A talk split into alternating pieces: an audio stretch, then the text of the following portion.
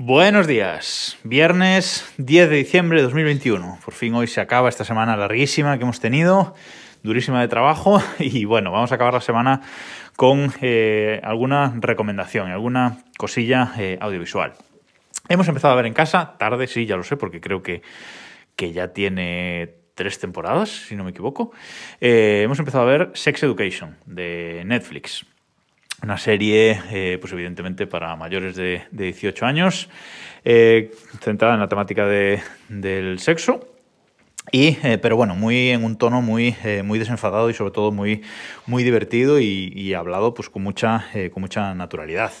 La serie, pues básicamente trata de que el protagonista tiene una madre que se dedica a la terapia eh, sexual con sus, eh, con sus pacientes y bueno, el hijo que va al, instituto, eh, pues por lo que ha vivido en casa, por lo que ha visto, pues tiene mucha experiencia en ese campo, digamos, en el campo de la sexualidad y cómo y cómo tratar distintos problemas, aunque él no tiene experiencia sexual en primera persona.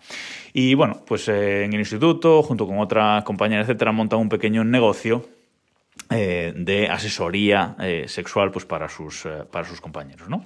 Y bueno, la serie la verdad es que, como digo, la hemos empezado, creo que llevamos cuatro episodios o, o así, y nos está gustando, nos parece bastante entretenida, un tono desenfadado, no será la serie de nuestra vida, pero la verdad es que nos está gustando bastante.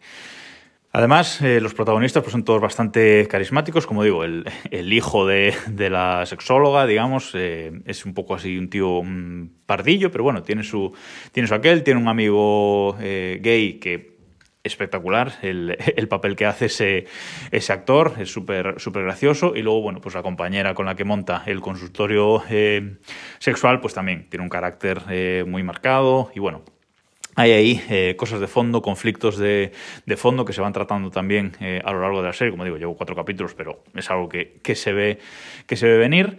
Y yo la verdad es que de momento la, la recomiendo bastante. Son como digo, hay tres temporadas disponibles en, en Netflix, eh, de ocho episodios cada, cada, temporada y unos 50 minutos aproximadamente cada, cada episodio. Eh, insisto, mmm, tema, tema sexual tratado con muy desenfadado y, la verdad es que gracioso. Yo mmm, me río bastante con algunas, con algunas cosas y algunas situaciones de esta, de esta serie y en casa pues nos está gustando, nos está gustando bastante.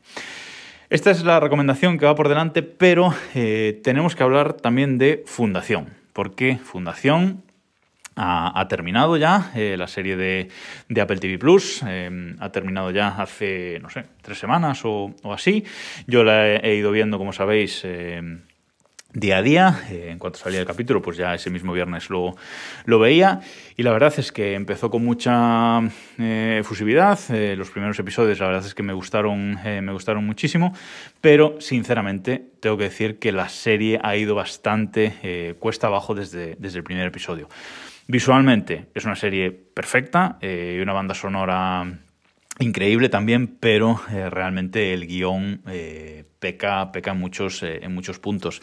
Muchos deuses máquina, muchas veces, algunas contradicciones, diálogos y escenas absurdas y que no, y que no vienen a, cuento. Y bueno, la verdad es que yo seguro que me tragaré la segunda temporada, tercera, cuarta y, todas las que las que vengan, eh, el final de la temporada, pues eh, bueno, no ha estado del todo, del todo mal. Mm, también un poquito a nivel de guion justito. Pero bueno, no, no, no ha estado de, de todo mal el, el, final. Pero sí que por el medio ha habido pues, eh, escenas absurdas, pérdida de tiempo, sobre todo la rabia que me da es la pérdida de tiempo porque yo no quería que Fundación fuera como los libros, de hecho no lo es. O sea, como dije ya en el capítulo que traté de Fundación y que os dejo en las notas de este episodio, eh, se basa en el universo de Fundación, eh, hay puntos clave que sí que tienen en cuenta, pero luego la serie mm, se desarrolla por su lado. Yo eso lo veo bien. Lo que no veo bien es que nos hagan perder el tiempo en ciertos capítulos. Además, la serie se centra mucho en la historia de, de los emperadores, eh, que es algo que en los libros, eh, bueno, por lo menos en los primeros, eh, no pasa bastante eh, por encima. Y aquí desde el principio bueno, están metiendo mucho el tema de emperador. tema psicológico de los emperadores, de, mm, ellos, bueno, no quiero hacer ningún spoiler, entonces me voy a callar, pero, pero sí, mm, problemas psicológicos que tienen los los emperadores y de, cuestionarse su propia existencia y creo que se han enrocado muchísimo en, esa parte y que no era eh, para nada eh, necesario. Pero bueno, yo como digo, me tragaré todo lo que, lo que venga, pero un poquito eh, decepcionado tras aquellos primeros episodios que están muy bien. Eso sí, visualmente es una serie totalmente espectacular para ver en, la pantalla más grande que, que tengáis. Y ya acabo, ya acabo simplemente diciendo que han puesto, creo que ayer, en Disney Plus, la serie Alias. No voy a contar nada sobre ella hoy. Idla viendo, porque seguramente será la recomendación de la semana que viene. Alias, cinco temporadas. Espectacular eh, serie. Nada más eh, voy a decir. A ver si hoy sí que consigo sacar la newsletter, que llevo un par de semanas sin, sin sacarla y tengo alguna cosilla que, que contar. Y nada más por esta semana. Nos escuchamos el lunes.